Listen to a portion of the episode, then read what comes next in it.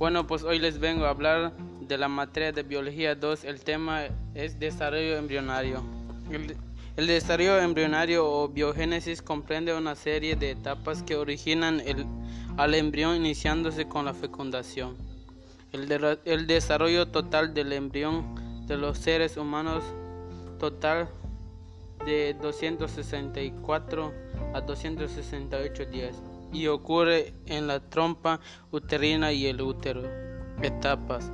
El proceso de embriogénesis humana dividido temporalmente en semanas y en meses. Engloba los siguientes, siguientes procesos. Óvulo fertilizado. Célula en estadio 2.